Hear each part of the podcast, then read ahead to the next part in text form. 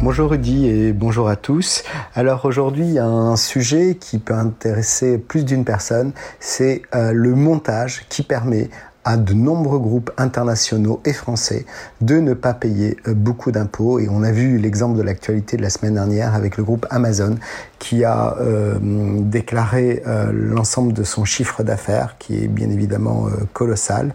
on rappelle qu'ils ont un chiffre d'affaires de, de 44 milliards d'euros par exemple, ne serait-ce que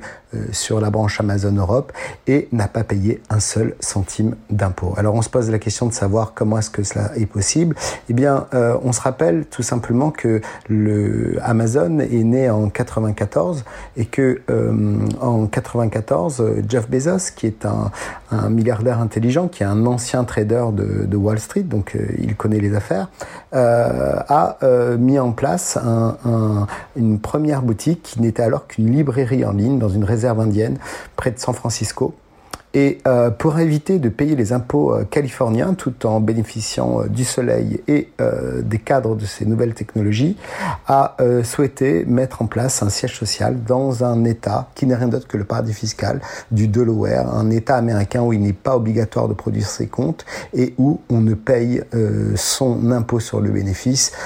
que sur un forfait que l'on règle indépendamment de son business et de son chiffre d'affaires. C'est ainsi que Amazon, par exemple, n'a payé que 2 milliards euh, d'euros euh, d'impôts euh, l'année dernière sur les 235 milliards d'euros de ventes totalisées dans le monde. Et bien évidemment, ce schéma-là, eh se développe et se décline également en Europe. C'est pour ça que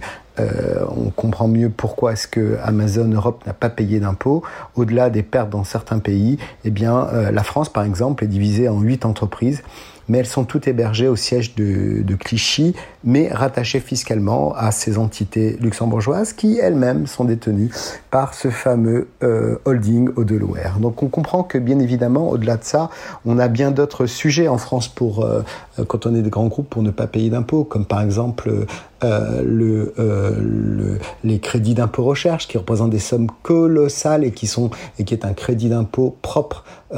au schéma français. Euh, et que beaucoup de gens d'ailleurs critiquent, et également euh, d'autres schémas comme par exemple Total qui bénéficie d'un mécanisme qui s'appelle la cote-part des frais généraux, qui a négocié avec l'État français de ne payer que 3% d'imposition, mais en se donnant l'obligation de déclarer l'ensemble de ses revenus monde. Donc comme on le voit, tout est plus facile quand on est bien conseillé, qu'on est dans un grand groupe, mais euh, tout un chacun pourra puiser euh, dans l'ensemble de ses ressources pour trouver l'opportunité de payer encore un peu moins d'impôts euh, dans ses méandres fiscaux. Très bonne semaine à tous.